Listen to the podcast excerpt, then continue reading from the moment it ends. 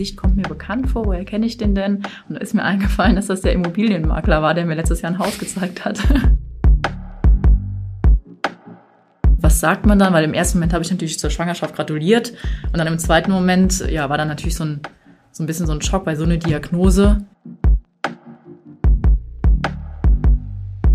Das ist ja auch ein Thema, was äh, natürlich viele betrifft und was man auch äh, absolut nachvollziehen kann, wenn dann äh, ein Paar äh, ja, ist, das seit vielen Jahren vielleicht einen Kinderwunsch hat und es funktioniert aber auf natürlichem Wege nicht.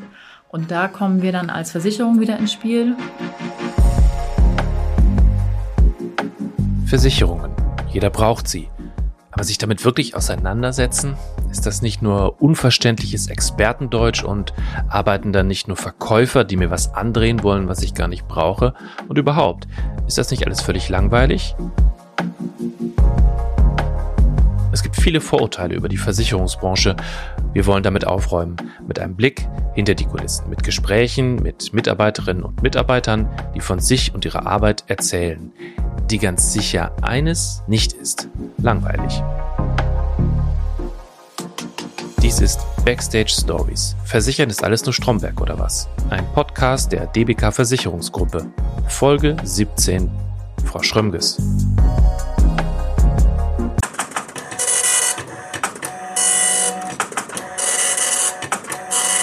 Karneval. Es ist und bleibt eine Konstante in diesem Podcast. So viele DBKler sind begeisterte Karnevalistinnen und Karnevalisten. So auch Frau Schrömges. So ganz meins ist das einfach immer noch nicht. Vielleicht kann mir Frau Schrömges meine Fremdelei ein bisschen nehmen. Versuchen Sie mir mal die Faszination Karneval näher zu bringen. Also für mich ist es ganz schwierig zu verstehen, wie da jemand nicht von fasziniert sein kann, ähm, wenn man das so von, von klein auf, äh, ja, quasi ab Kindergartenalter mit in die Wiege gelegt bekommen hat und dann von Anfang an in Tanzgruppen, in, also so Garde heißt das ja bei uns, wo man in den Uniformen im Zug mitgeht, ähm, dann mit der ganzen Familie, deswegen, das war schon immer ein Teil und äh, ja, es ist einfach immer eine wundervolle Zeit, äh, Freude, sorglos, ein bisschen auch so, ja, den Alter vergessen, das drumherum, es ist ja dann im Endeffekt äh, im Karneval, ob da neben dir gerade ein, äh, weiß ich nicht, ein Bankvorstandsmitglied steht oder äh, die, die äh, Auszubildende in der Bäckerei, irgendwie sind alle auf einer Wellenlänge, alle liegen sich zusammen in den Armen und feiern. Und das ist, finde ich, das, was es auch so schön macht und so unkompliziert. Ähm, ja, dass alle so, ich sag mal, auf einer Ebene und auf einer Wellenlänge sind und ähm, ja, diese Hierarchien da einfach mal vielleicht auch nur für ein paar Tage. Aschermittwoch stehen dann alle wieder in ihren Büros und äh, in ihren Hierarchien, wie es auch immer so im Alltag aussieht, aber an, in diesen Zeiten sind wir irgendwie alle gleich und das finde ich total schön. Ach, das habe ich ja noch nie so gesehen. Also, dass, dass die Hierarchien da fallen und das. Haben Sie denn schon mal Leute getroffen, wo Sie sich äh, still gewundert haben, die Sie vielleicht wiedererkannt haben? Also, wenn Sie sagen, Sie kommen aus einem kleinen Ort, dann ist das ja wahrscheinlich auch überschaubar, oder? Äh, tatsächlich äh, habe ich mich äh, dem letzt, äh, ist noch gar nicht so lange her, ähm, hatte ich, äh, ich glaube in der Zeitung was gewesen, ein Foto gesehen von ähm, dem Koblenzer Prinzenpaar und ein Mitglied davon habe ich noch mich gewundert, das Gesicht kommt mir bekannt vor, woher kenne ich den denn? Und da ist mir eingefallen, dass das der Immobilienmakler war, der mir letztes Jahr ein Haus gezeigt hat. und dann, äh, ja, äh, habe ich natürlich im Anzug äh, damals gesehen und da war er halt dann irgendwie äh, mit so einem Jackett und halt in so einer Uniform. Ja, und da habe ich noch gedacht, ah ja, so äh, unterschiedlich ist das und ähm, so wenig blickt man auch hinter die Köpfe, weil für mich war das natürlich der seriöse Immobilienmakler in dem Moment. Ne? Und hätte ich niemals gedacht, dass der dann auch im Karneval da so engagiert ist. Frau Schrömges ist seit zehn Jahren bei der DBK.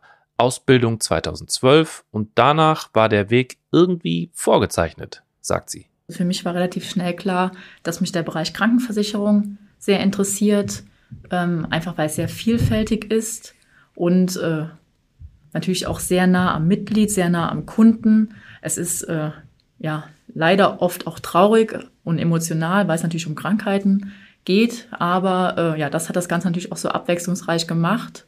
Und, hat Sie das ähm, nicht abgeschreckt, dass Sie dann irgendwie auch mit so traurigen Geschichten und traurigen Momenten umgehen müssen? Äh, tatsächlich nicht.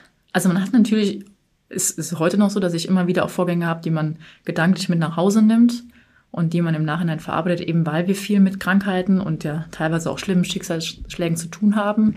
Aber irgendwie hat mir es tatsächlich gut gefallen, ähm, ja, den, den Kunden da dann auch helfen zu können und da dann als Begleiter auch zur Seite zu stehen und äh, ja, die, die, die, diese Wege mitzugehen und denen, dem Sinne zu helfen, dass wir zumindest als Versicherung hinter ihnen stehen und die, äh, diesen Aspekt der Kosten, die ja so eine Krankheit auch mit sich bringt, schon mal ausblenden können. Weil gerade wenn es natürlich schwerwiegende Krankheiten sind, Krebserkrankungen oder so, ja, sind die Gedanken ganz woanders. Und da finde ich es immer schön, wenn man dann symbolisieren kann, hier, ihr könnt eure Kraft und eure Energie auf die Bekämpfung dieser Krankheit legen und alles, was im Bereich der Kostenerstattung fällt, ähm, damit die Heilbehandlung halt bezahlt wird, da stehen wir als DBK euch zur Seite und versuchen euch, soweit es geht, den Rücken frei zu halten.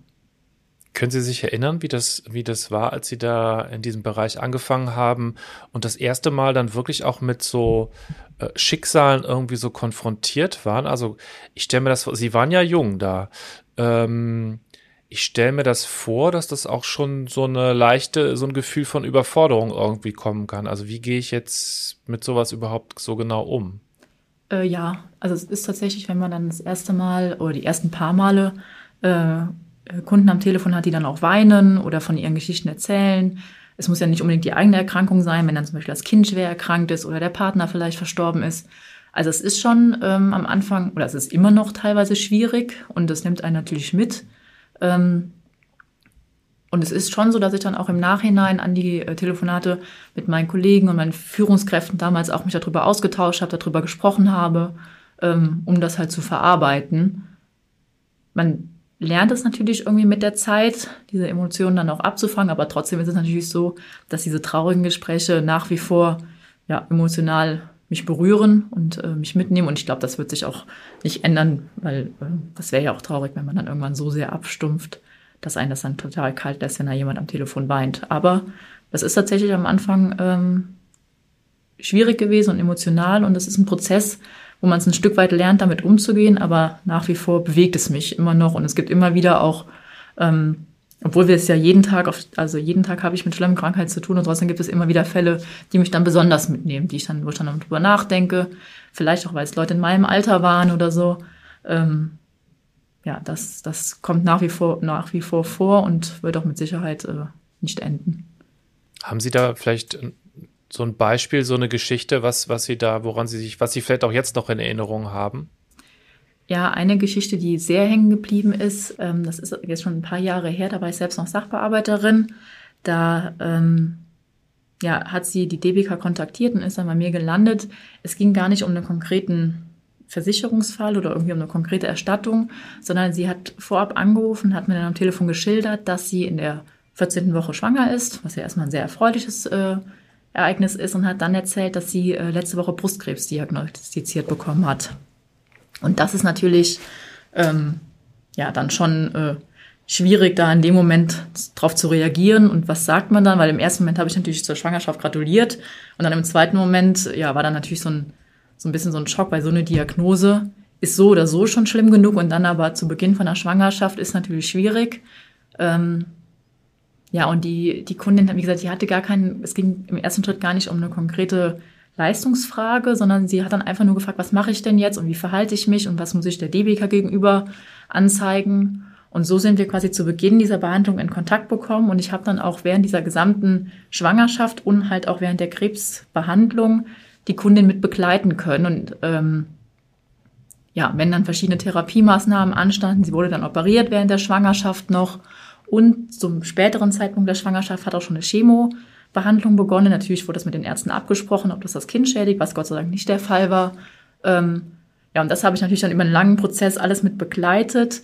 Und äh, ja, solche Fälle, das bleibt einem natürlich in Erinnerung. Und umso schöner war es dann, als die ähm, Kundin dann äh, sich ähm, mehrere Monate nach der Entbindung nochmal gemeldet hat und erzählt hat, dass ihre Tochter wohl auf ist und dass alles gut überstanden ist und sie zu dem Zeitpunkt dann auch krebsfrei war. Das sind natürlich dann ähm, trotz der vielen Krankheiten, mit denen wir zu tun haben, immer wieder auch schöne Nachrichten, die wir da bekommen und schönes Feedback. Also grundsätzlich ist es schon so, dass wir, ähm, ja, ich sag mal, bundesweit organisiert sind. Wir haben auch mehrere Standorte in diesem Bereich, wo ich arbeite, einfach um halt zu gewährleisten, dass wenn an einem Standort vielleicht mal mehrere Leute in Urlaub sind oder krank sind, dass nichts liegen bleibt, sondern dass alle, mhm. ich sag mal, dass äh, die Vorgänge gleichzeitig abarbeiten.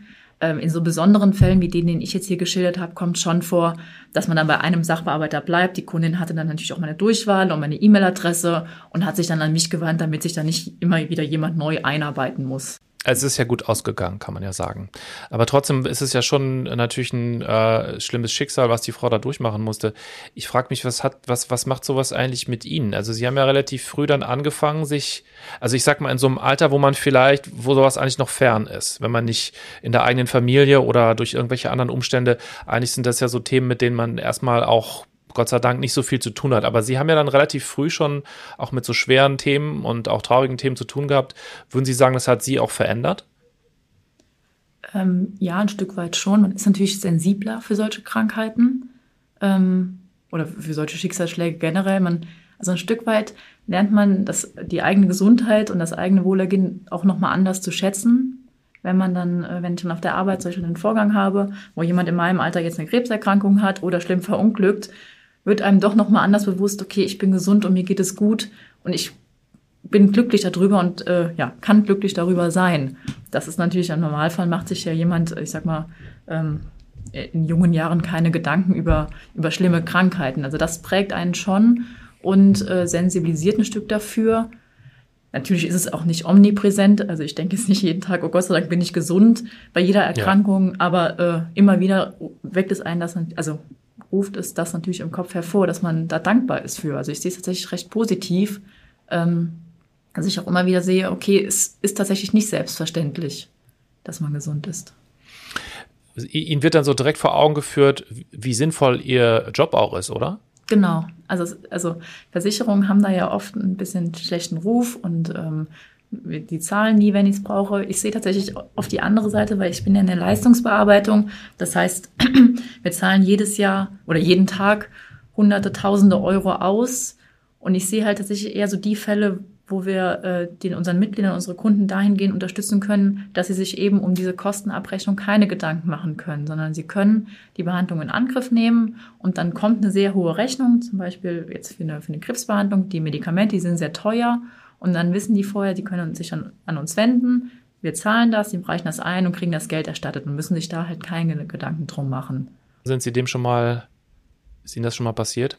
Entgegengehalten worden, hätte ich fast gesagt? Ja, natürlich im Bekanntenkreis. Ähm, also ich meine, hier im Raum Koblenz ist die DBK ja recht bekannt und äh, da ist natürlich schon so das erste Vorteil. Also die meisten denken, äh, wenn ich sage, ich arbeite bei der DBK, dass ich Versicherungen verkaufe. Das ist meistens mhm. so das erste Vorurteil, dass ich äh, dann wahrscheinlich im zweiten Schritt denen irgendwie was verkaufen möchte, wo ich sage, das äh, ist gar nicht mein Job, da habe ich gar nichts mit zu tun.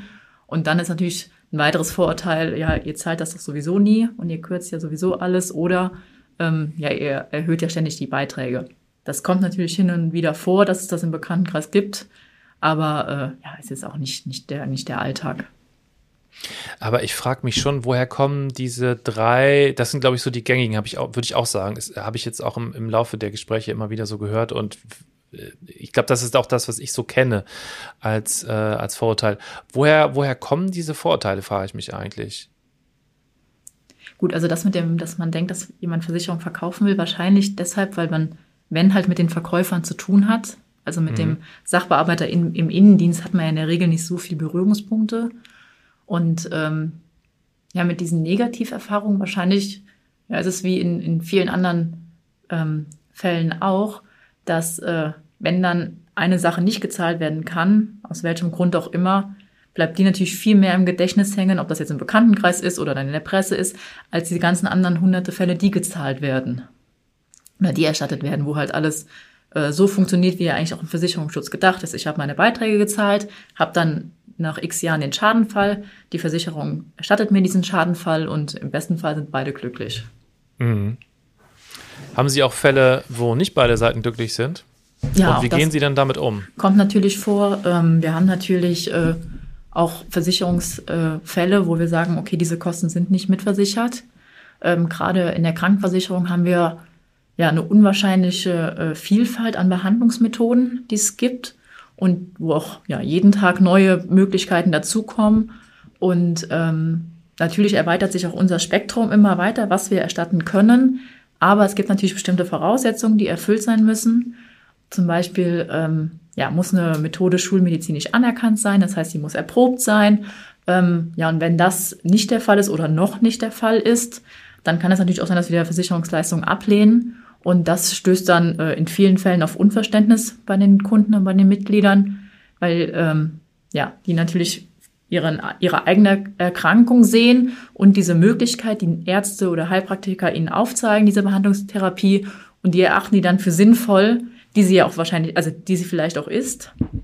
Aber äh, das sind halt zwei Paar Schuhe. Ich sag mal einmal das, was wir tatsächlich laut Versicherungsvertrag äh, erstatten können und wofür wir ja auch nur Beiträge bekommen. Das muss ja ausgewogen sein. Und das andere Paar ist dann das, was es vielleicht noch an darüber hinausgehenden Behandlungsmöglichkeiten gibt, die dann äh, vielleicht auch noch nicht äh, ja, erwiesen sind, sondern das sind nur Therapieversuche. Ähm, ja, und da ist natürlich dann schon manchmal Unverständnis da, wenn wir sagen können, okay, das können wir nicht erstatten. Also im Endeffekt hat man mit der Versicherung ja immer oder in den meisten Fällen nur im Schadenfall zu tun. Das heißt, man hat automatisch immer eine negative Assoziation, weil wenn, ja, wenn ich gesund bin, wenn, äh, ich sag mal, bei meinem Haus alles gut ist, äh, wenn ich sonst keinen, keinen Schadenfall habe, dann habe ich mit der Versicherung ja auch wenig Berührungspunkte.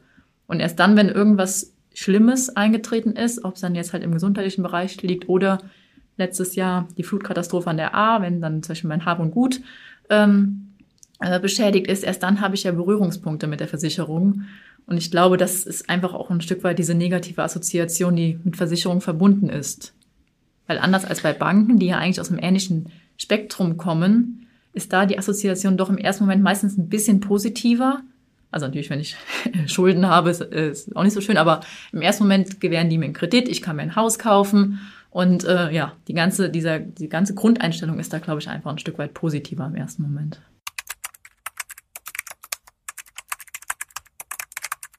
Was tatsächlich ein Aspekt ist, der ähm, auch bei uns in den Bereich mit reinfällt, ist die Kinderwunschbehandlung, die im ersten Moment ähm, erstmal nichts mit einer Erkrankung, zum Beispiel zumindest oberflächlich zu tun hat.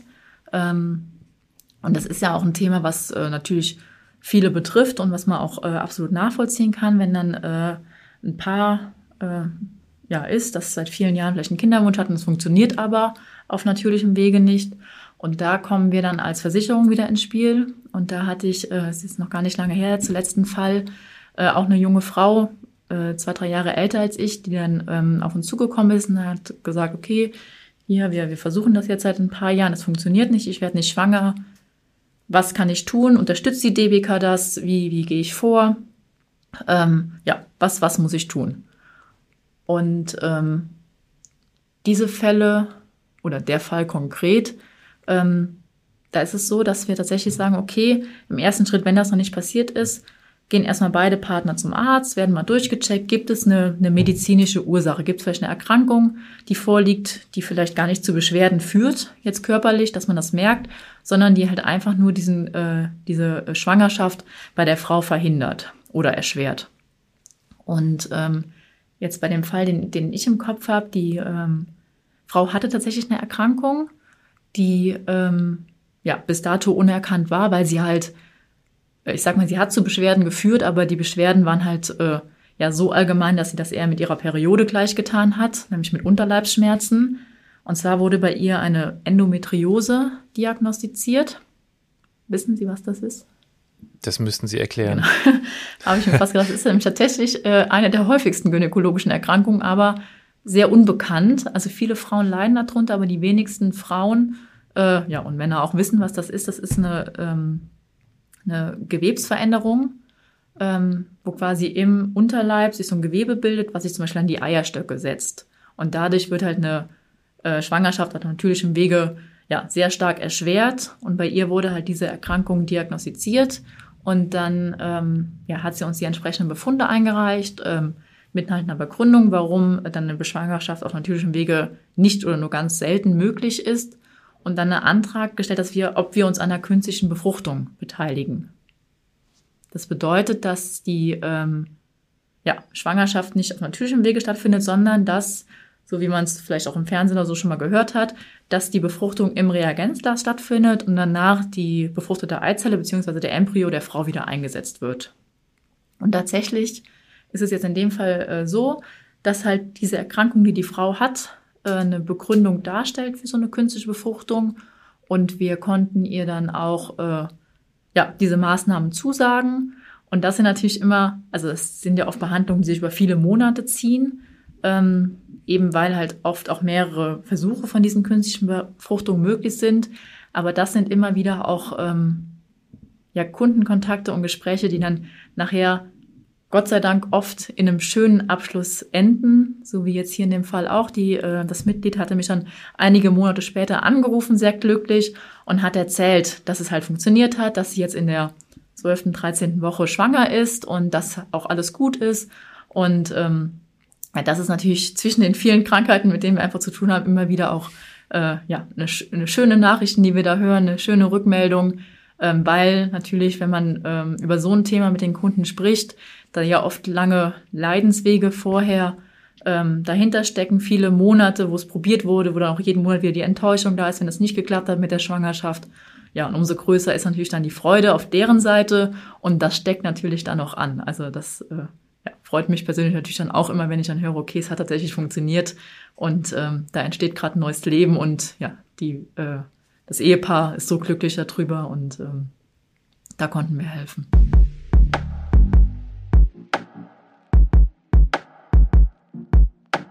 Das war Backstage Stories. Versichern ist alles nur Stromberg oder was?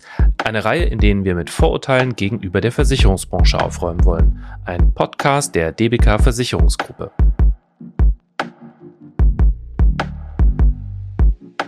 Und in der nächsten Folge eine andere spannende Geschichte, die zeigt, dass Versicherung nicht Stromberg ist. Ein Podcast von Press Play Productions.